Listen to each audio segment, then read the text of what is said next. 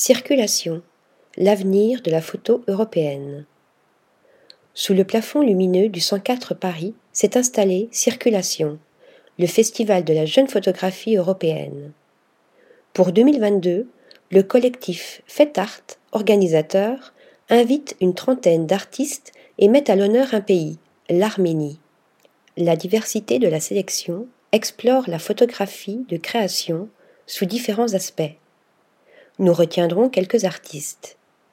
Dominique Fleischmann, dont le travail, entre hors-champ et fleurs coupées, parle des expérimentations animales. Michalina Kasperak, qui tisse les métaphores de relations dysfonctionnelles avec une imagination colorée.